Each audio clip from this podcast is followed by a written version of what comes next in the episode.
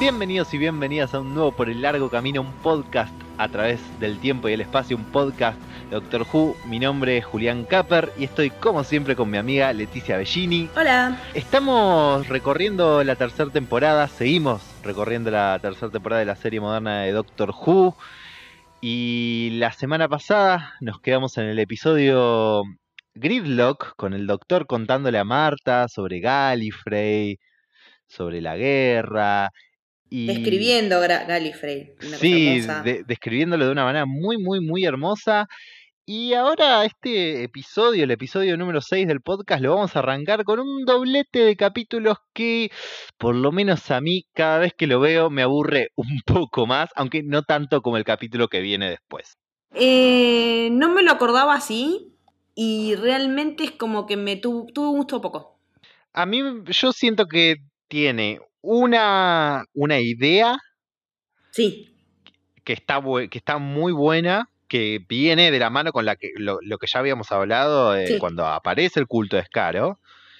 Sí. Em, y, con lo anterior que era la relación humano-Dalek. Con la relación humano-Dalek, eh, que trae de vuelta ciertas ideas y conceptos que Classic usó para, mm, para las historias con los Daleks, que la idea de que la, la, pureza genética lleve a una guerra civil entre los Daleks, hmm. o incluso mm, sucede que lleva a una guerra civil entre los Daleks. Em, si vos empezás a ver a partir del tercer Doctor hasta el séptimo, cada capítulo que aparece en los Daleks es como que te da una pequeña pauta o una información sobre que va, sobre que está sucediendo una guerra civil entre los Daleks. Y entonces esas ideas se utilizaron, y me parece que este capítulo las trae de vuelta de una manera re piola. O sea, eh, la, idea, el concepto está buenísimo. Em, pero a la vez siento que, no sé, se, se, se traba tiene, corre el foco por momentos porque toda la historia de Talula y Laszlo es como que. Ne. O sea. Y a la vez. Lo de Laszlo termina agarpando al final, pero todo eso es como tiempo desperdiciado, como que no tiene nada que ver. Sí, ya, ya el concepto de. Mm, la, idea de los cerdos esclavos en general. no, cada vez que hay algo con ellos, no, me, aburre. Eh, Talula y Laszlo son personajes interesantes, pero la historia mm, también no me da mucho. Ay, me parece un embole, me parece como que no tiene, no, no me aporta nada a la historia. E, e, es, medio. realmente cada vez que aparece digo. Ah". no, a, mí me parece que es medio cliché, Talula, pero eh, me, me, cae bien o empatizo con ella cuando da esa descripción de la época que le dice mm. tipo, es la depresión, tu corazón se puede romper, pero el show tiene que continuar. Porque es que en realidad todo el seteo de época ese está bueno. Es que sí, bueno, por eso, el seteo de época está buenísimo. Eh, y me parece, y yo empatizo un poco con, con Talula y me, agrada el personaje cuando ella aporta ese seteo con ese concepto. Eh, hmm. Pero de vuelta, no lo que le dan para hacer en el capítulo. Sí, no. Eh, lo mismo que que al personaje de Andrew Garfield, a, Frank. No me acordaba em, que estaba Andrew Garfield acá. Yo sí. Pegué un grito cuando lo vi. Dije, ¿qué hace este pibe acá? Porque cuando lo vi, evidentemente no lo había registrado. Sí, fue poco, algunos años antes de su... Muy poquito antes, porque este mismo año se estrenó la última Spider-Man de Tobey Maguire. Entonces, no faltaba mucho porque ese, ese reboot fue de vuelta el de Amazing Spider-Man. Fue, fue enseguida, digamos. Y, es parte, es uno de los primeros de esos actores que, arrancan medio por Doctor Who y después se disparan, ¿viste? Sí, porque en esta temporada ya vamos a tener otra actriz que le pasa lo mismo y después vamos a tener un par más. Sí, sí. Y, pero bueno, esto, Frank y, y Solomon un poco en, menor medida porque tiene más cosas para hacer, pero en general no les da mucho para hacer. Hooverville podía haber estado explotado muchísimo mejor, porque Hooverville existió de verdad, la gente de verdad perdió todo y se fue a vivir al Central Park. Eh, está bueno sí la idea de que, de que se los Daleks se afanan para los experimentos a la gente a la que nadie está registrando. La gente desechable a la que como le pueden pagar un dólar por día para ir a trabajar a construir el Empire State, si desaparece no importa, porque total están viviendo en ese acampado y qué sé yo. Esa idea está buena. Eh, me parece que por ahí se podía haber explotado un toque mejor y dándole menos pantalla a los esclavos chanchitos, ¿no? Sí, y, la otra parte del episodio, que de vuelta es mm, muy buena, sobre todo al final, hace, hace medio agua en algunos momentos. Y otra vez, es como, es raro, porque es, para mí es una historia que no sé si daba, por lo menos no así, no sé si daba para dos capítulos, pero entiendo que es un concepto que capaz en un capítulo te quedaba corto, eh, tiene, está en un gris raro, está en un gris raro. Pero esta parte de la que hablaba es que solo sobrevivieron cuatro Daleks, ni uno más ni uno, menos. Hmm. De ahí la em, necesidad de reproducción. De ahí la necesidad de reproducción. Primero, a ver, volvamos a las bases de que son los instruidos por el emperador. Claro, por el emperador en buscar nuevas maneras de sobrevivir. Sí. Eh, y lo primero que tratan es acorde a, incluso a sus ideas primarias, porque, porque eh, crean estos intentos de Dalek que mm. no funcionan, que se mueren al toque. Esos que, em. encuentran como desechados, los que encuentra el doctor desechados en la alcantarilla. Claro, y para Dalek Sec, la única solución va a ser fusionarse con los humanos. Pero además, se nota que era el que, que, es diferente incluso en la capacidad de razonamiento que le dieron, porque él no solo ve a los humanos como carne, sino como alguien, algún, alguien de quien aprender y de quien ser mejores sobrevivientes una raza que sabe sobrevivir no importa lo que le toque pasar. Entonces, como que en eso ve un paralelismo entre los Daleks y los humanos. Claro. Porque también, a, raíz de, cómo ven cómo actúa este tipo, ¿no? Diágoras, eh, en relación a cómo trata a los otros humanos, se recontra identifica con los sentimientos que tiene, que en realidad vos decís, ¿cómo puede ser que si los Daleks están despojados de todo, puedan estar reconociendo más otras sensaciones distintas a esa, única que ellos tienen, que es la de, que la de la destrucción y la del odio. Sí. Pero bueno, se, mm, se desata. El, primero el motín. Hmm. Sí. Primero, primero hay, hay, un motín Dalek. Y después tenemos eh, una casi guerra civil donde lo ponen prisionero al nuevo Dalek. sí. Sí, a, a, este nuevo Dalek secumano no me gusta la voz del Dalek secumano. Es eh. Podrían Tenía haber sido un poco más Dalek. Un poco más Dalek, se, se vuelve demasiado humana y, y, empezás a prestarle mucha atención al, al, maquillaje, al, disfraz y capaz una voz un poco más Dalek hubiese hecho que lo veamos menos. Sí, pero que es re, a mí me encanta todo lo que postula Dalek Sec. ¿Cómo, se, ¿cómo ves que, el proceso de humanización le va ganando terreno al Dalek? Y que empieza a razonar y a sentir y a dejar que esas sensaciones lo inunden y que el doctor vea eso también como una herramienta de decir, che, por ahí no está todo perdido con esta raza, por ahí no, está todo perdido con los Daleks, por ahí, más allá de que este tipo sea el del No Second Chances, sí. es raro y está bueno que pueda verlo. Es que, es que Dalek Sec le marca dos cosas que a él le dan vuelta todo lo que conoce sobre los Daleks, más allá de estar viendo un humano Dalek. Em, cuando, cuando el doctor les dice em, eliminar emociones te hace más fuerte, eso pensó tu creador hace muchos años, que él lo vio de primera mano eso. Em, y el chabón le dice, él estaba equivocado. Sí. Es tipo, de vuelta, principios de los Daleks, al tacho. Y cuando les dice, danos un hogar nuevo, tipo, no, tipo, dejamos la Tierra en paz, queremos ser una raza nueva, danos un hogar nuevo y deja que los Daleks empiecen de cero, ahí es donde me parece que le cambia todo el paradigma. Sí, por eso decide ayudarlo. Claro. Más allá de que él haya tenido que negociar después de que los Daleks mataran a, a Salomon eh, para que dejara vivir a la gente de Hooverville lo que le termina cambiando la cabeza es esta, esta, esta situación. Sí. Y me llama muchísimo la atención que él esté predispuesto a escuchar que esa, esas ideas de sus peores enemigos. Pero es que son esos momentos donde me parece que sale la, lo que hablamos muchas veces, la esencia del doctor, de, y que va a volver en el, en el final del capítulo, em, hmm.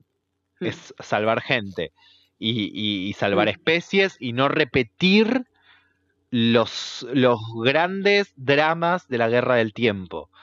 sí. Em, no... otra vez esto no, basta. Claro. Cortémosla con esto porque ya it's getting old.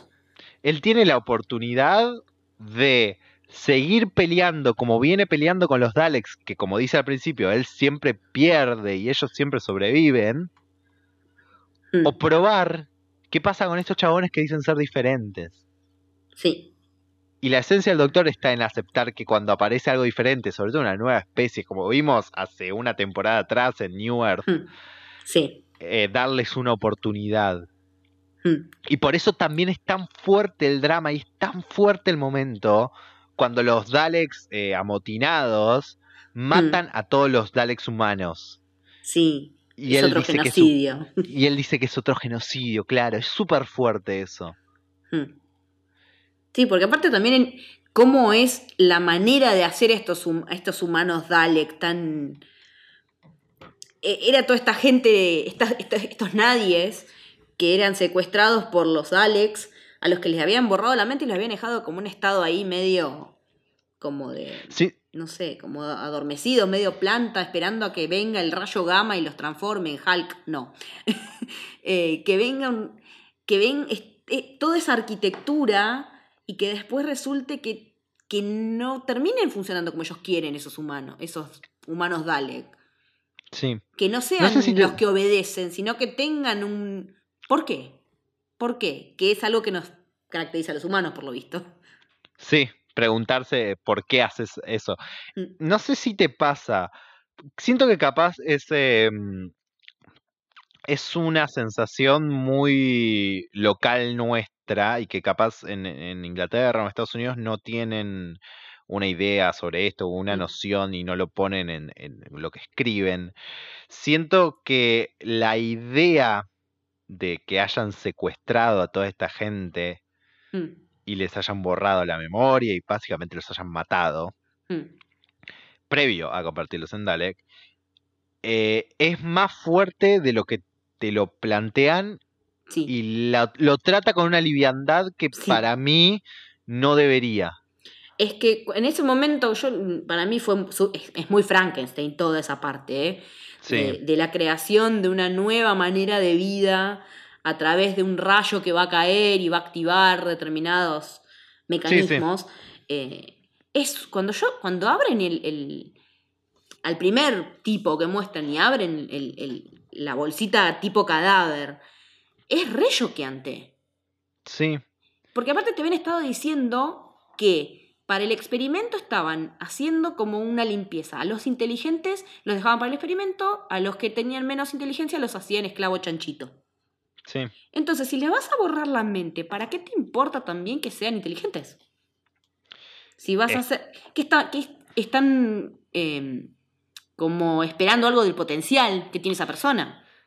creo que estaban buscando, pero porque. Como que tenía que. La raza superior era la que. La, que es a lo que apuntan los Daleks siempre, que, eh, que también en el momento se lo preguntan, ¿cómo somos superiores y no estamos a la vanguardia, no es cómo no estamos reinando todo esto? Sí. Supongo que tiene que ver Debe tener que ver con esa como eh, limpieza genética, de alguna manera. Pero eh, también creo que refiere a, más allá de que te laven los recuerdos, es la capacidad cerebral lo que te miden los Daleks. Eso, claro, eso voy. Pero que toda esa parte es súper heavy y tenés razón, que lo hacen como bastante liviano como al final del episodio y qué sé yo, pero cuando van y agarran las armas de esa manera tan automática y se plantan en el teatro y todo. Pero además de la despersonalización, el, concepto del secuestro de personas sí.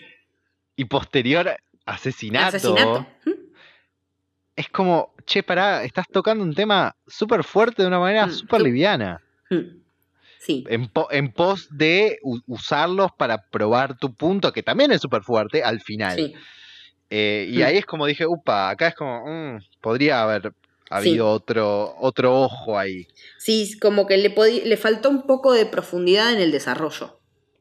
Sí, sí, sí. Si bien es bastante profundo en otras cosas, porque ah, eh, este par de episodios es constante eh, machaque en la supervivencia de los humanos, eh, cómo somos como las cucarachas, que pase lo que pase, siempre seguimos estando ahí, y que tenemos un montón de cosas buenas y malas y que eso nos hace una mezcla única porque somos como algo raro en el universo, por lo visto, por lo que están planteando acá.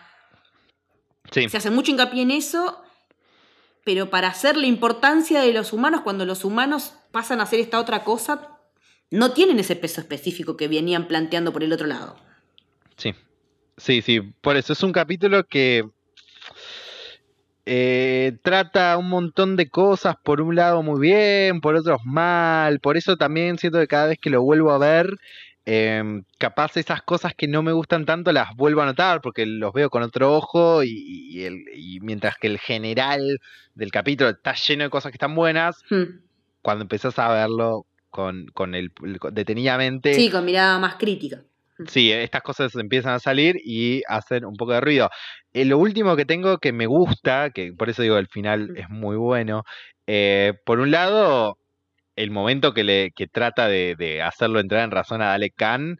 Sí, y no. Y le, y le dice, tipo, acabo de ver un genocidio, no quiero presentar, no quiero presenciar otro, y se lo dice no en tono de amabilidad, te voy a ayudar, de estoy muy enojado, estoy enojado, pero no quiero otro genocidio. Este doctor sacado es lo más. Sí, sí, sí, sí, sí, sí. Eh, esa intensidad de la que hablábamos al principio a, flor de piel. Sí, porque como que los Daleks logran sacar eso de él y Tenan lo retrata de una manera perfecta. Porque aparte también la situación de él, él de un lado, Khan del otro, como en los westerns, eh, y el doctor incluso con su saquito que es como medio eh, muy de, de, cowboy, qué sé yo. Sí. Eh, y que al final eso termina siendo nada, porque Khan se toma el palo. Khan se toma el palo. un día podríamos hacer un, episodio, una vez que hayamos terminado de repasar la serie, comparando cada relación doctor Dalek. Doctor Dalek, sí. Está buena, sí. y lo que sí me parece que vale por los cerditos hmm. es la decisión del doctor. Sí, de salvar a Laszlo. De salvar a Laszlo. A pesar de que siento de que la idea de que Laszlo viva de esa manera es como medio extraña. queda muy explícito, porque Frank lo dice claramente. No te puedo asegurar que no te vayan a mirar raro y que no vayas a tener quilombo acá. Sí. Pero al menos estás vivo. Claro.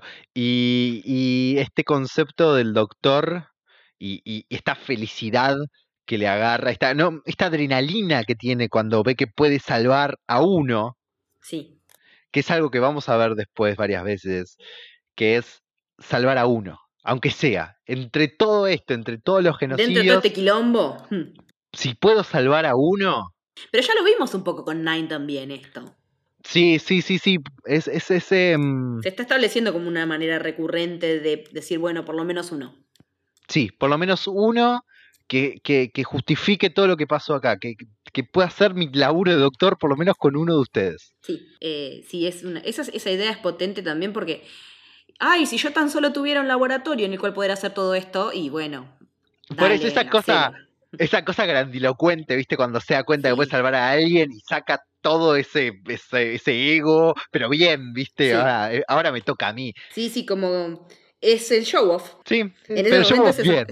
Es el show off bien. Mm. Bueno, no, hablamos casi nada de la situación de Marta en estos episodios, pero también volvemos a ver la, inteligencia de ella, porque cuando él le revolea con el. le, deja, en realidad, el Psychic Paper como herramienta, y ella se descubre de toque para qué lo va a usar. Y descubre de toque cuál es el plan y cuál va a ser el mecanismo. La vemos accionar súper afilada a ella. Sí, cuando, cuando se le ocurre lo de lo de la electricidad. La para, el, ascensor, sí. para aplaudirla, el, nivel de inteligencia. Es súper práctica la loca.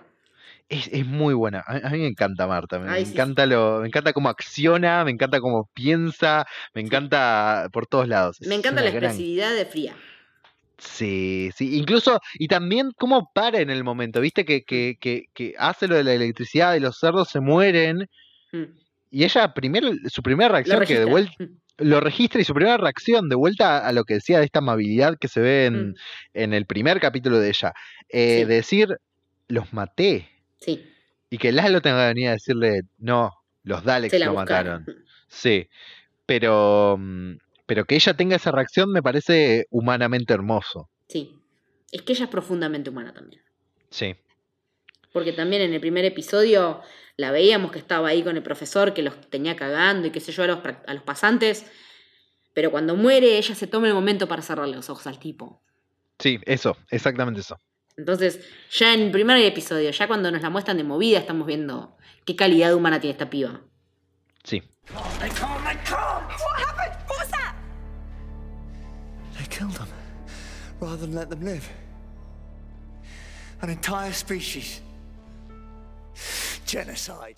Ya habiéndose ido de Manhattan, de Nueva York, de los años 30, parece que los viajes de Marta se van a terminar.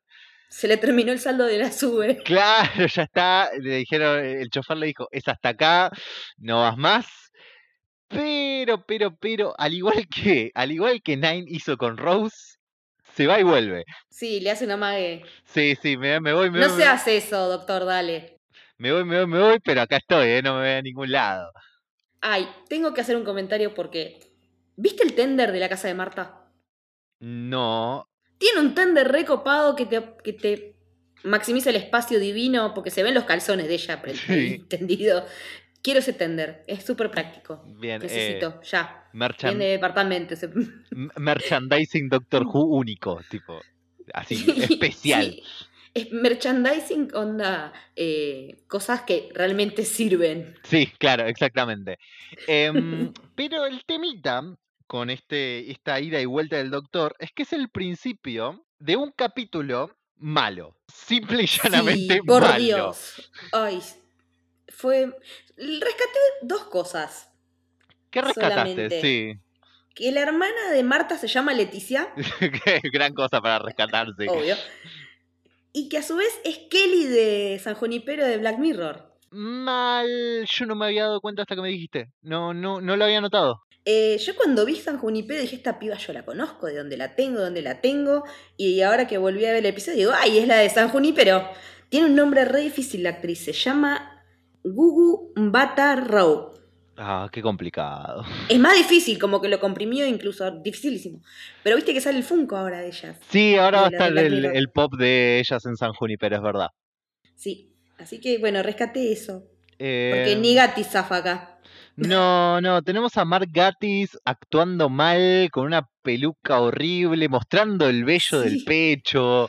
Ay, eh, sí. no, Muy cacho no. castaña. Sí, pero además haciendo todas esas poses eh, eh, tipo raras donde parece cuando parece que se está transformando y tipo yo Sí. me imagino a Mark Gatiss haciendo eso y me, me, me, me, me causa gracia y no está bueno. Me da cringe un Sí, poquito. cringe, mucho cringe. Y además, es un capítulo que en el minuto 33 Sí. se podría haber terminado. Antes también, Mm, pero Sí. es muy notorio lo, lo, lo- la poca trama que tenían.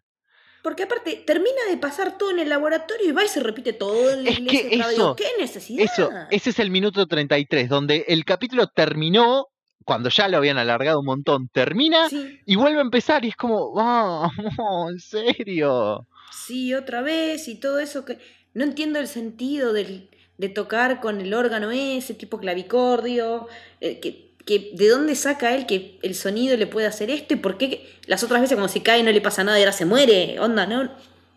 Y, y y a- y además, el, el monstruo, el diseño del monstruo por computadora, que son, Chotísimo.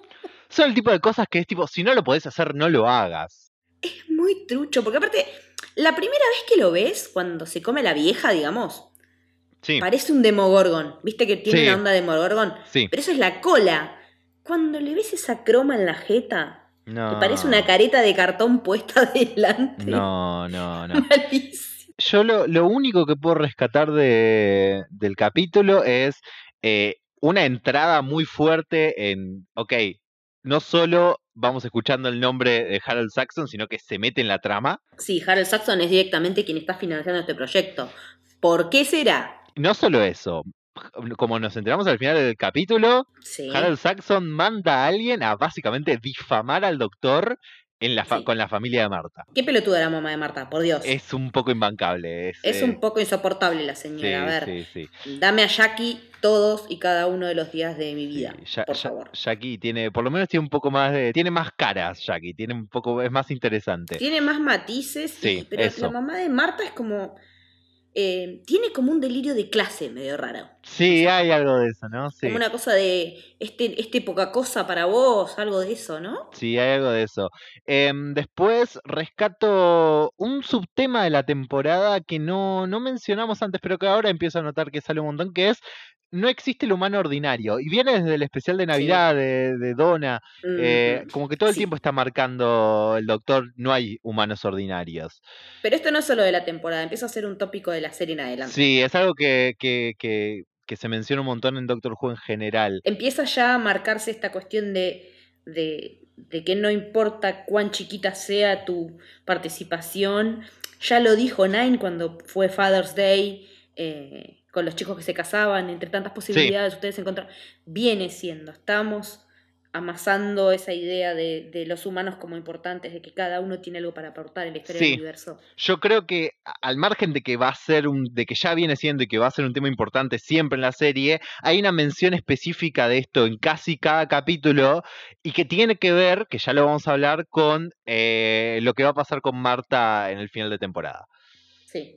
Em, y, lo, y hablando de Marta, lo único que rescato así como última cosa del capítulo, que me parece probablemente el mejor momento del capítulo, es Marta al final diciéndole, no quiero ser solo una pasajera, una invitada, si va a ser así, yo me quedo. Claro, o sea. Como cuando se le para ahí, tipo, te amo, boluda. Se le Gracias. planta, sí. Y bueno, no por nada se gana las llaves. Sí. Eh, es- Pero- es- tiene cosas, los beneficios del viajero frecuente. Exactamente. Pero bueno, es eso. Tipo, todo lo demás me parece aburrido, Sí. alargado, no había una trama, no. Hubo otra nada. situación de ellos apretados ahí dentro de la máquina que se medio que se chapan, que no se chapan, que cosa rara, que también en este momento me pareció que no tenía nada que ver. No, no, no, no, no cierra. Eh, es. No, no lo encuentro. Son, todas las cosas que están buenas en el capítulo ya se vieron. Sí. Eh, ni siquiera eso da. No, porque aparte tiene conceptos que ya escuchamos casi exactamente igual. Porque Sí. en un momento el, el doctor dice, yo ya soy lo suficientemente viejo como para saber que una vida más larga no siempre es una vida mejor. Ya está, ya lo Está bueno, pero ya been there, done that. Sí. Así que nada, eso es de Lazarus Experiment, podría no haber estado. Sigamos en adelante, porque Ah, bueno, no. no, hay una referencia piola, que es cuando pone el clavicordio y, y le da sonido con el Sonic que dice vamos a llevar volumen a 11. Sí, eh, Spinal Tap. Esa, pero eh, tiene bastantes referencias de cultura pop cada vez más, la serie, que al principio, pero eh, como que si te pones a ver solamente esos detalles es porque lo demás no está funcionando.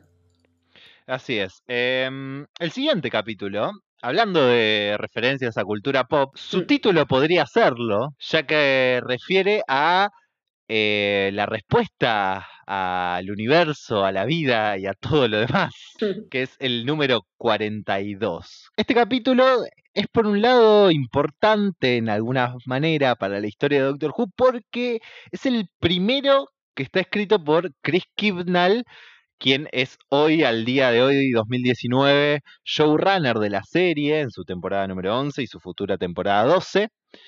Eh, en ese momento no era específicamente showrunner, pero sí estaba muy metido en lo que era Torchwood y este es el primer capítulo que escribe para, em, para Doctor Who. Que como decíamos la semana pasada, ya tenemos en la sala de guionistas en esta temporada firmando a los dos próximos showrunners. Exactamente, en esta temporada ya están participando los dos. Eh, me parece que Chris Kibnall abre ya en este capítulo lo que va a ser una constante, por lo menos hasta que él sea showrunner, ni fu ni fa. Eh, sí, es un me. Bastante me el episodio.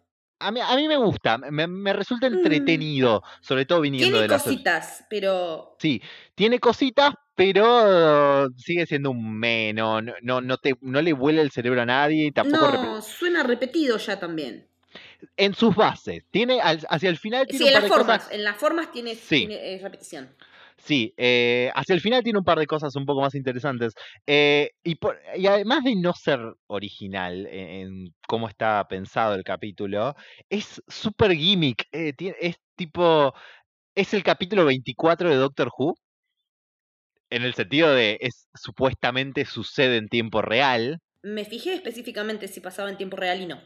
No, es, es por eso es un gimmick. Porque como, muestran mucho tiempo los relojes, yo empecé a, a cronometrar y digo, podían haberlo hecho a lo 24. Sí. Tranquilamente. De- Re daba para hacerlo porque estaba buenísimo, que durara 42 minutos el episodio y bueno, no. Desaprovecharon esa chance. Sí, sí, por eso me parece, es como, un, es como una idea, es vamos a hacer que parezca que. Y también me resulta medio gimmicky lo de las 29 preguntas de cultura general, ¿viste? Sí. Igual Eso yo la la, como- term- la adiviné, ¿eh? Ah, yo no la tenía. Porque me no la- acordaba no la que el Little Less Conversation, eh, que es un remix, eh, hizo que. o Fue todo un tema en la época. eh, que Claro. había pasado de vuelta. Era como una constante. Que los Beatles que. ah, como que Elvis había vuelto a ser el número uno en singles. Me encanta que la, la aclaración sea en la época pre-download. Es que sí, es que es importante, sí. Por eso me acuerdo porque es de mi época. Sí, igual, como decíamos, tiene algunos detalles interesantes. eh, por ejemplo, me encanta, me gusta, amo al doctor siendo un doctor.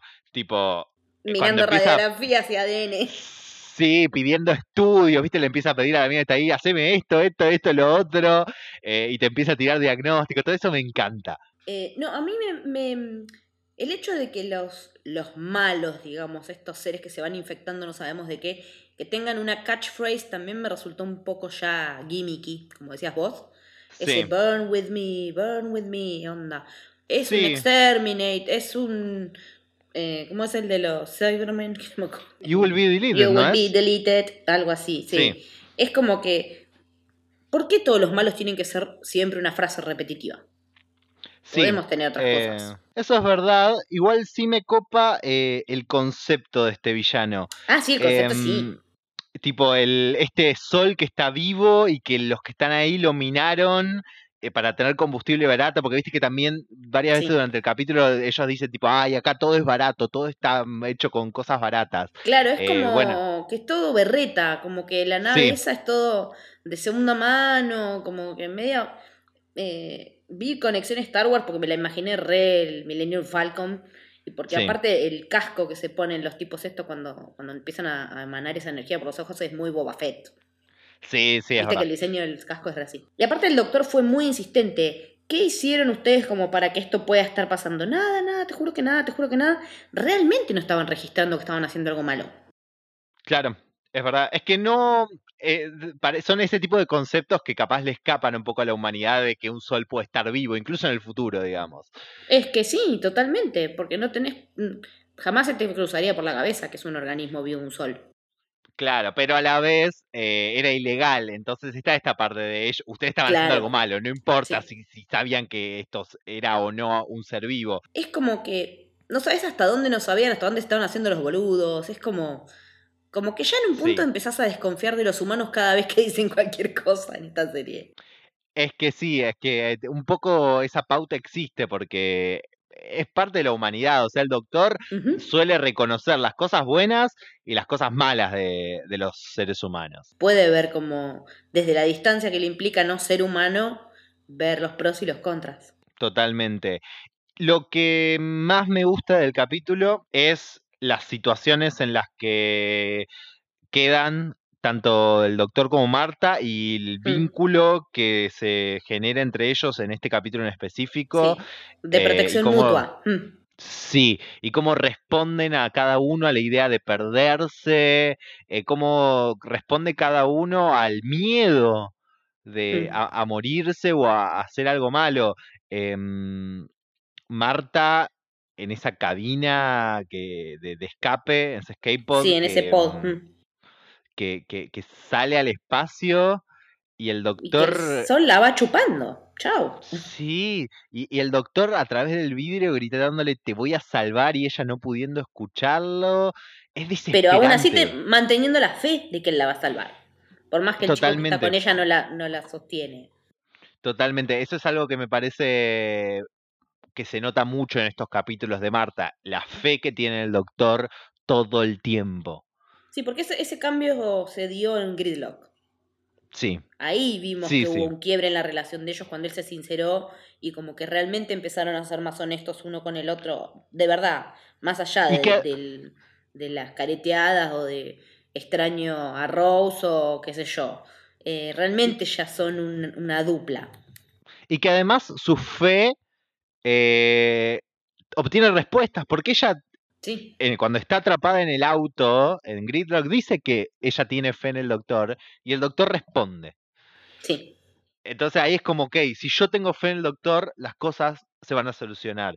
Y, pero, pero también al mismo tiempo que eso existe, el miedo que tiene ella y Hmm. de morirse y cómo llama a la madre y, y habla con Ay, que a la ella, madre justo la estén pinchando el teléfono los de Saxon. ¿Qué? Te da No- una no bronca.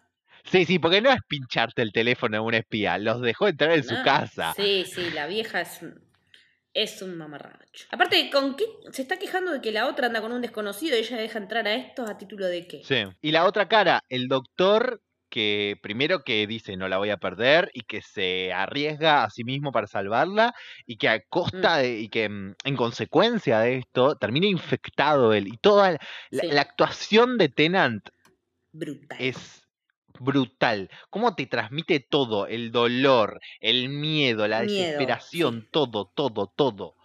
El miedo a lastimar a otro, a lastimarla a ella Sí. que siente.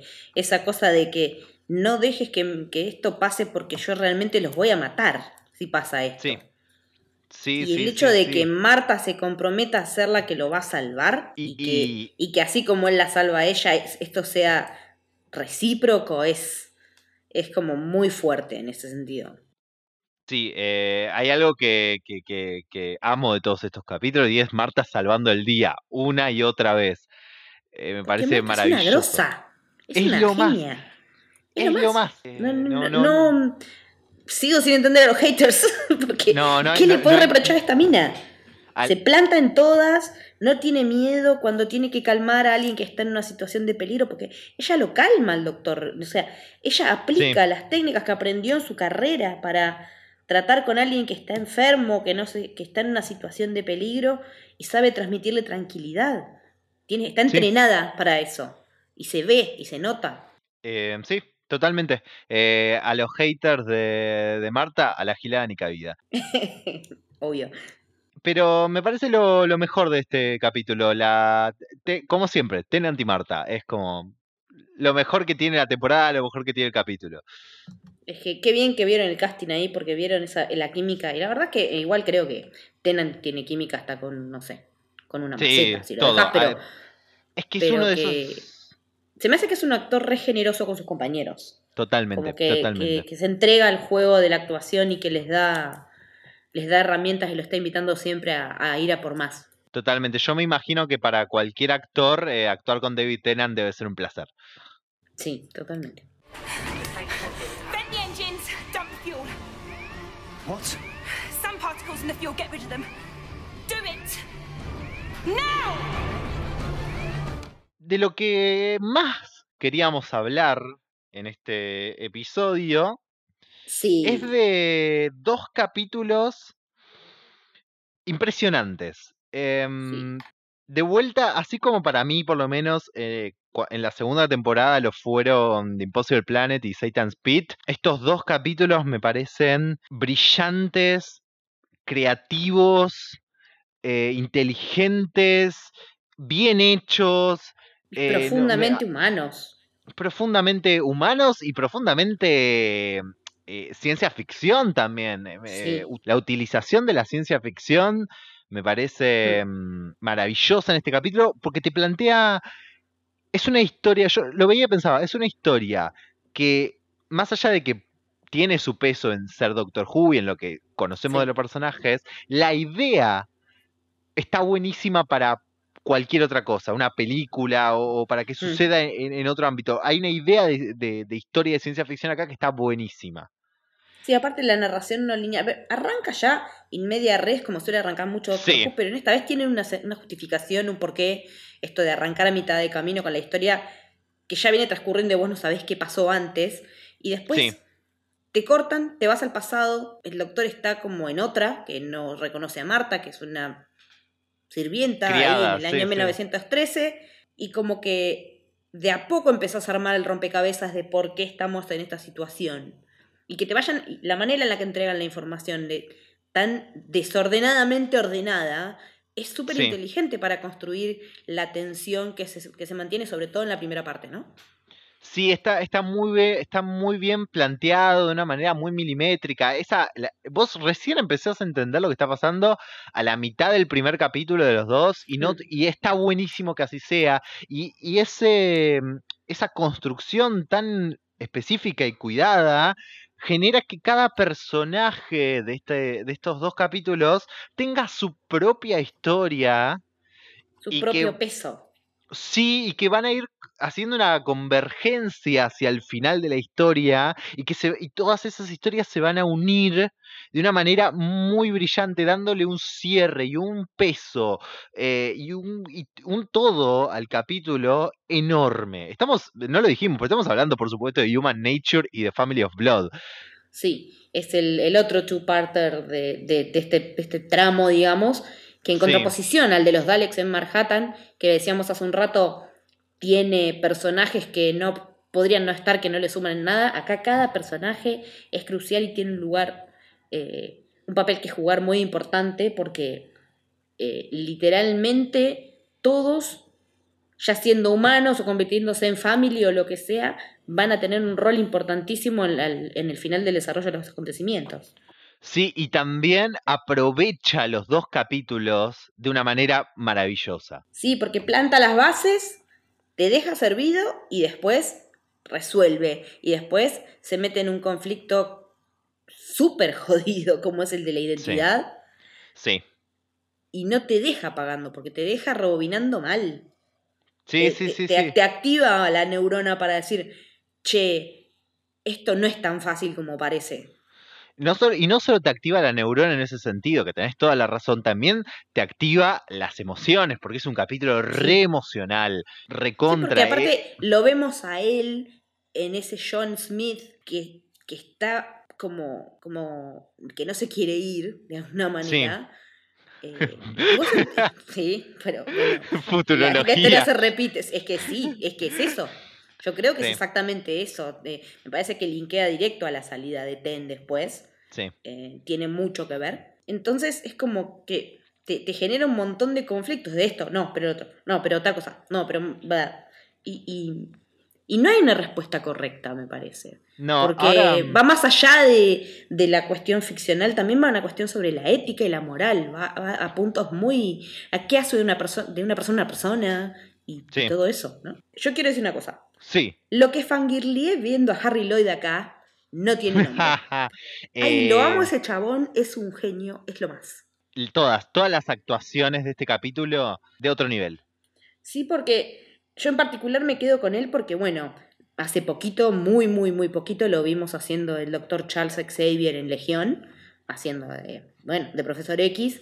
Sí, Una encarnación de Profesor X como nunca vimos en la pantalla hasta el momento, porque es antes de los X-Men. Claro. Lo vimos, lo conocimos muchos de nosotros haciendo de Viserys Targaryen, Sí, el hermano forro de Daenerys, el que se ganó la, la, co- la coronita de oro de Khal Drogo. sí. Y después estuvo en dos series que por ahí no lo vio mucha gente, no las ve mucha gente, pero si les gusta el actor y si les gusta la ciencia ficción dura, les va a gustar mucho, que son Manhattan, Ok, que es una serie sobre la historia del grupo de científicos que trabajaba desarrollando la bomba atómica, bien. y otra que se llama Counterpart, que también es sobre universos paralelos. Así que si les gusta el actor y si les gusta ese tipo de ficciones, búsquenlas porque son realmente, valen muchísimo la pena. Bien. Em, hermanado con él por Game of Thrones tenemos a Jojen Reed, Sí, que hace otra vez de niño psíquico. de niño psíquico, sí. Tiene cara de niño psíquico, no me jodas. Sí. Que, pero de vuelta se come el personaje, es, es, es muy bueno lo es que muy hace buen en este actor. Aparte tiene una mirada tan intensa ese pibe. Se llama Thomas Brody Sangster. Eh, para mí, Jojen Reed igual.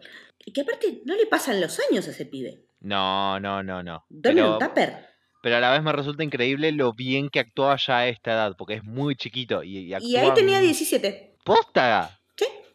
Parece del 90. mucho más chico. Es que vos pensás que tienen la misma edad él y el que hacía de la montaña en Game of Thrones. Ay, cierto, este pibe no, no va a envejecer nunca. No, no, no, este es, esa raza. Y el otro actor conocido que trabaja es Pip Torrens, que lo vimos mucho haciendo de Tommy Lascelles en las primeras temporadas de The Crown. Y, y es el maravilloso Hairstar de Preacher. Bien. Qué tipo genio es el que hace del, del rector de la escuela. Bien, sí, sí, me gusta su personaje, me gusta mucho. Algunas pequeñeces que me, me gustan mucho del capítulo. Eh, me da mucha ternura el cuaderno, eh, donde él escribe sus sueños es muy y dibuja. hermoso. Es muy hermoso el cuaderno. Y además tiene, es como tierno y melancólico a la vez, sabiendo lo que va a pasar sobre todo. Sí. Eh, pues sabes que estaba leyendo que mm, no, el, el guionista del episodio, va, en realidad quien firmó el, el guion, que es Paul Cornell, eh, escribió literalmente el cuadernito de sueños de, Hermoso. del doctor, del doctor no, de John Smith. Claro. que, sí. eh, lo escribió él, más allá de que después el guion lo terminó reescribiendo todo Russell. Y me puse a ver en detalle, poniendo pausa cosita por cosita, Sí. porque no me quería perder, perder nada. Solo una raza de aliens no pude identificar, uno que están descritos como, son como medio cabezones y son azules, medio cara de Grinch. Eh, si no me equivoco, son de Classic. Sí, me, vos sabés que googleé y uno, había uno parecido de Classic, pero no me acuerdo. Que Me es el único que aparece de Classic, todo lo demás es de Modern. Claro, me parece que es de la época del sexto doctor, si no le estoy pifiando. Eh, a mí lo que, lo que me gusta mucho del diario es eh, las caras, que él, él dibuja todas las caras de, que tuvo el doctor. Sus previos Y- rostros. Claro, y que esto es la primera, la primera vez que se referencian visualmente, porque habíamos tenido a Tennant con, con Sarah Jane diciéndole que había pasado media docena desde que se habían visto, lo cual Sí. daba pauta del número, pero esta es la primera Mm. vez que vemos visualmente, valga la redundancia, las caras de, que tuvo antes de, de Modern, y me parece hermoso que estén ahí. Y además tiene, tiene otras cositas, ¿no? Como eso que decíamos de que se le escapa el Time Lord cuando está dibujando. Sí. eh, que ella le dice dónde aprendió a dibujar en Gallifrey. Ah, sí, sí, tira, tira una ahí. Como quien anda así por la vida diciendo que es de otro planeta. Eh, y los nombres de los padres. Los nombres, el, mi- easter egg favorito por ahora. Mm. Fue de- de- muy lindo cuando dijo el nombre de los padres. Los padres, para quien no sabe, se llaman Verity y Sidney, como él dice, pero son sus padres literalmente porque Sí. Sidney Newman es el creador original de Doctor Who y Verity Lambert fue la primer productora y showrunner de la serie. Entonces se llaman como se llaman sus padres. Literalmente. Y aparte Sidney dice, mi papá era relojero. Tiene todo el sentido. Es que literalmente quien cree Doctor Who tiene que ser un máster relojero. Porque ¿quién más puede moverse así a través del tiempo y del espacio? Más allá de que sea en la ficción, ¿no? Pero Sí, no, es, es hermoso. Es es, hermoso. es un guiño precioso. Tiene muchos guiños preciosos a Classic, Sí, este episodio. sí, sí, sí. Juega por ese lado de una manera muy, muy linda. Sí. Eh, hay un montón, montonazo de referencias en ese Journal for Impossible Things, que son cosas que John Smith sueña, pero que en realidad es el, es el inconsciente del doctor filtrándose por ahí. Ve, al, ve el Sonic, ve Sí. la consola, los paneles de la TARDIS, todo eso está dibujado. Eh, ve al, al nenito de The Empty Child, a los Daleks. eh, se ve dibujado a un tipito que es como con el look de Nine. Sí. Eh, se ven los Plastic Men, que dice al lado Plastic Men. Está dibujado el reloj, que es clave en este episodio. Se ve a los malos del episodio de The Girl in the Fireplace. Se ve a Rose. Y que eso es lo que le, le da como celos a Jonah, la enfermera. Sí. Eh, como que estas mujeres hermosas, no, es un personaje, está inventado. Claro. Mira, no. Eh, Em, más adelante pareciera que desaparece. Y es como que basta de darme puñaladas en el corazón, gente. Nunca, nunca termina. Bueno, hablando de eso, me, me gusta mucho el personaje de Joan. Em, es una mina muy con mucha empatía. Y a la vez muy bien parada, ¿no? Como sí, que todo, todo lo que vivió la, la, la, la puso en un lugar donde está re, re bien situada, re bien parada, es muy inteligente. Es Mm. ella la que va notando todas estas cosas que John Smith eh, se le escapan y no le Sí. pertenecen, digamos. Claro, las cosas que va dejando permear, porque también no deja de ser un una fachada, o sea, eh, sí, está disfrazado biológicamente de humano, incluso hasta se le escucha un solo corazón en vez de los dos, pero hay cositas que... Las cosas que son inherentes a vos se van a escapar de alguna Sí. manera u otra. Es así, corta. Lo que te hace lo que sos, tiene que estar ahí. Totalmente. Y, y John Smith se va a, a enamorar de ella. Eh, Para pesar de Marta, pobrecita. para pesar de Marta, y a eso iba. Mientras tanto, Marta sola, como nunca. Sola, Nunca estuvo- haciendo el aguante, aguantando los trapos, sola, resola. Nunca estuvo tan sola. Me parece que se ve un montón cuando ella eh, va a la TARDIS, Sí, por Y- favor, mi y vida. Ha- habla en voz alta. Es el último resguardo que tiene de esa vida que estaba Mm. viviendo con el doctor y que ahora está acá. Y lo Mm. único que puede hacer es esperar y cuidarlo. Aguantar, aguantar a que pase ese mes Sí. y cuidarlo y evitar que haga lo que tiene que hacer, que él le dejó una lista de 23 cosas, Sí. eh, de las cuales escuchamos solamente 5, pero si se fijan en internet está el gag reel de todo lo que dice Tenan en ese momento que pasa eh, en Fast Forward, que es muy divertido. Y a la vez, bueno, esto que vos decías, para pesar de Marta, porque, porque ella se siente un poco traicionada de que se enamora de una humana y no es de ella. Claro. Te venís a enamorar de una, de una humana que no soy yo. Claro, pero también lo que decíamos antes de cómo ella cree en él, la fascinación con la que Marta después le empieza a hablar a John Smith de lo que el doctor significa para ella, me, me Mm. pero me emociona. Es re emocionante, es muy, sen- es muy, es muy sentido el tono con el que lo dice también. Sí, no, no, no, es, es, es- son esas cosas, eso es lo que me pasa también con este capítulo.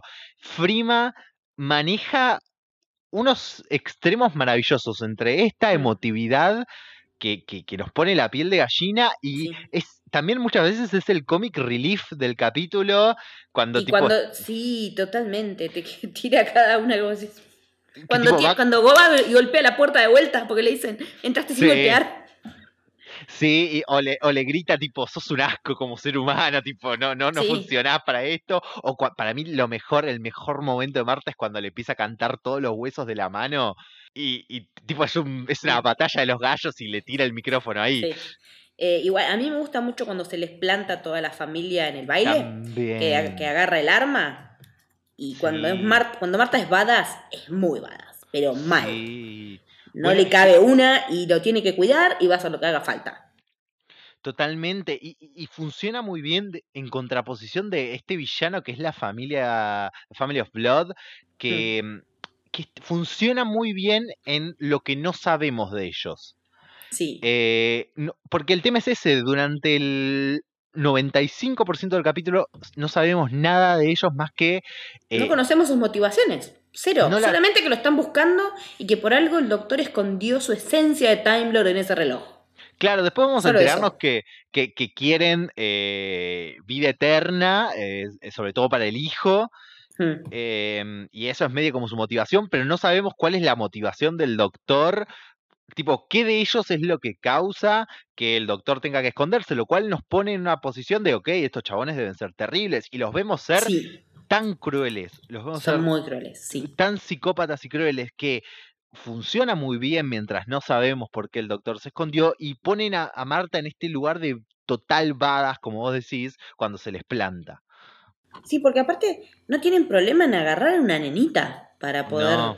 formar la familia ideal esta de, de sangre que resulta ser nada, que tienen unas vidas extremadamente cortas y lo que quieren es no morirse. Lo otro que, que- que yo quería marcar que me parece fuertísimo, probablemente una de las Mm. cosas más fuertes del, de- del capítulo para ir entrando en esta parte Sí. más pesada, Hmm, em, este Tim, hablemos de Tim. Sí, Jojen Reed, que vamos a ir viendo que él puede, como dijimos, es psíquico y puede leer eh, a Tenth cuando lo toca, a John Smith él ve a Tenth, o a Marta la ve en el futuro, tiene visiones del futuro. tiene ve visiones del futuro, sí. se ve a sí mismo en una guerra y ahí es donde entra el hecho de que estamos en 1913, Un añito antes. un año antes, y la sombra de la Primera Guerra Mundial se está poniendo encima de todos ellos. Sí. Y, y lo que a mí más me resuena de eso es, por un lado, eh, ver a los pibes, estos pibes de 16, 17, Sí, 18 años, chiquitos. Hmm. tan chiquitos, disparando. Entrenando, sí, como soldados. Y, y después en la, en la batalla disparando mientras lloran. Ay, esa escena te parte el alma, porque aparte, nosotros sabemos que son espantapájaros, ellos no. Claro. Ellos creen que están matando a alguien vivo. Y además de eso, por, por, por el año en el que estamos y por cómo lo vemos a Tim, por, por la visión de Tim, el año que viene van a estar ahí. Y por lo que vemos en la visión, Tim va a morir ahí. Claro. Por lo que vemos en la, pri- en la visión, en un primer momento Tim y el otro chico que es en este sentido, el, que en la escuela es como el forrito, pero que en la guerra van a ser como mejores amigos, se van a morir porque les va a caer una bomba encima. Claro, y, y entonces vos ves todo eso con esa noción de que se van a morir y los pibes llorando mientras disparan y decís, y el año que viene lo van a tener que hacer peor. De verdad, sí, peor. Sí, y es súper fuerte. Y el nivel, esto, es una de las cosas que me parece geniales del capítulo. Cómo eso se cierra en el final. Vamos a ir a la, a la última Mm. escena. Mm. Cómo se cierra con eh, Tim salvándolo Sí, Gracias. zafando gracias al reloj. gracias al reloj. eh, y después Tim en el futuro, Hmm. en la silla de ruedas, viendo al doctor que lo va a ver. Con las Eh, amapolas que son para homenajear a los caídos en la guerra. Exacto, en ese acto. Es como que el capítulo tiene como un llamado a honrar a los veteranos y, a- y lo hace desde... est- Eran estos pibes. Eran estos pibes que lloraban por tener que matar y que tuvieron que ir a esta guerra. Y ahora son estos viejos que se sienten así. Sí. Es re fuerte y es brillante. Cuando Doctor Who se vuelve referencial de hechos reales de este tipo, como cuando nos pasó con The Empty Child y la Segunda Guerra, Sí, eh, es lo que decimos, que el Russell, el Russell T. Davis con contenido social es el mejor Russell. Porque y está haciendo vez- todo un statement acá de, de lo que implica eh, que, que- que chicos vayan a la guerra, que los preparen para eso. sí, Y que, aparte por el libro del doctor, ya sabemos que eso va a ser inevitable, más allá de que nosotros sepamos en el mundo real que eso sucedió. Que en el Sí. libro esté puesto como que va a haber una sombra sobre Europa y que algo va a pasar, eh, que también los de la familia lo saben. eh, sí. to- toda esa parte te, te genera una, una tensión emocional que es, que es re difícil de manejar por momentos. Yo tuve que pararlo y, y decir, bueno, voy, me lavo la cara, eh, hago otra cosa y después sigo porque se me había puesto bastante complicada la cosa. Sí, es totalmente, es esa la, la sensación. Eh, y como vos decís, no solo mm, Russell T. Davis es uno de los que supo aprovechar que Doctor Who es una gran herramienta para tocar estos temas de esta manera. Eh, Sí, y él, y lo supo, y como vos decís, lo supo aprovechar varias veces. sí, que algo por desgracia más adelante se pierde porque no tenemos tanta cosa de esta más adelante. Hay algunas, ver, pero no tantas. Son un poquito verdad. más tangenciales, pero no son referencias directas a este tipo de cosas. Pasan por otro, pasan por otro tangente, me parece que, que no con tanta sensibilidad como los temas se merecen. Creo que Eh, para creo mí que- hay una, pero falta mucho, falta mucho. sí, puede ser, pero en general no- me conmueven otras cosas, no estas, en, en- en situaciones posteriores. Bien. Y la parte de- de- del doctor, digamos, en el final de la historia me parece brutalmente maravillosa. Eh, esta pregunta que está dando vueltas todo el tiempo Hmm. de por qué el doctor no los enfrentó a, a la familia y cómo, qué- cómo podrían ser tan terribles estos tipos para que el doctor tuviera que huir. O sea, si no rajamos de los Daleks, ¿por qué rajamos de esta gente? Claro. Es como re- raro, sí. y que la respuesta sea que no lo eran y que él estaba siendo amable con ellos. Porque si no los iba a hacer mierda. Es increíble. Sí. y- y el concepto que vamos a volver a ver más adelante y que me parece importantísimo para Tenant de la, que lo vimos también eh, al principio de la temporada en, Mm, en el especial de Navidad, la furia del Time Lord. Sí. Y cómo Amo los, la furia del Time Lord desde lo que más me copa de este fucking personaje. Eh, a- a- para- a- yo le encuentro momentos, me parece que en este capítulo funciona de una manera increíble, porque la manera en la que los hace cagar, Sí. que les dice, ¿Querías vivir para siempre? sí, Dale. Ay, qué bien, qué bien. Cómo, lo- cómo lo- lo- es básicamente, no sé, los, los encierra a cada uno en su propia, tam- en su propia trampa. Los encierran en un, en un infierno propio. Es increíble. Porque al primero lo deja encadenado con. Acalate esta, ¿no? Una cadena forjada en el centro de una estrella enana, como cuando forjas un Molnir, ponele. Sí, Porque fue automáticamente, pensé en eso. Eh, a la nena la encierran en un espejo, que es súper creepy. Que encima Además- ella tiene un globo rojo muy It. it. Todo. Sí, Toda sí, la situación sí. de la nenita es muy it. A la madre la manda a un Event Horizon, sí. del, que- del cual no va a poder volver. Como que la pasa del otro lado y no podés volver de, esa- de ese otro costado del universo. Y al hijo Lo pone, lo convierte en un espantapájaros. espanta- en un espantapájaro. Sí. Les dio la peor eternidad que puedan tener. Y es solo eso, no es que, lo que me gusta es que no es que ellos se mandan todas estas cosas de mierda durante el capítulo y él tiene esta represalia. Él se escapó desde el principio para no hacerles esto. Para no llegar a esto. Pero una vez que llegamos a esto, no hay segundas chances. Es, es- es es brutal. ¿Qué, qué capítulo maravilloso. He never raised his voice. That was the worst thing. The fury of the Time Lord. And then we discovered why. Why this doctor, who had fought with gods and demons, why he'd run away from us and hidden. He was being kind. Por todo esto y muchas cosas más, eh, Human Nature, The Family of Blood son dos capitulazos terribles, enormes. Em, pará, pará, pará, pará. ¿Qué? Vos me estás diciendo que el próximo capítulo es ese capítulo. ¿Es en el que no tenés que pestañear? Ese capítulo. Y no solo eso, vos me estás diciendo que después de ese capítulo son tres capítulos de final de temporada. Yo, si, si no querés, no te digo, pero Yo me, me parece que. Me parece que lo vamos a dejar acá esto y que la próxima tenemos que dedicarle a estas dos historias el podcast entero y los que hagan falta porque me parece que va a haber mucha tela para cortar. sí, también va a ser jodido hacer todo el programa parada porque cuando hablamos de John Sim hay que hablar de pie. Así que voy a tener que entrenar toda la semana porque no puede ser que se venga otro de mis personajes preferidos. Así que eh, también se viene Fangirleo venc- eh, puntos 2.0. Así que Hasta acá vamos a acompañarlos a ustedes el día de hoy. Gracias a ustedes por acompañarnos a nosotros ahora y siempre. gracias por hacer live tweeting de cuando nos escuchan, por Dios. Sus reactions son maravillosas, en serio. lo- lo- les queremos un montón, son gente de bien oyentes. Gracias. eh, gracias por todo lo que nos mandan y nos dicen y por escucharnos, más que nada. Y como siempre, también si tienen ganas de que cada vez entremos más en la TARDIS, porque entramos todos, es infinitamente grande por dentro, pueden compartir el podcast por redes sociales, por cualquier lado, contárselos a sus amigos Jubians. Y a los no Jubian también, porque por ahí se enganchan. Claro, les muestran. sabemos cuándo podemos conseguir nuevos compañeros. Claro, les muestran el capítulo cero de por qué deberían ver Doctor Who y los enganchan. Así que gracias a todos por estar del otro lado. Leti, ¿por dónde podemos encontrarte? Eh, me pueden encontrar en, tanto en Twitter como en Instagram en Leticia-Haller.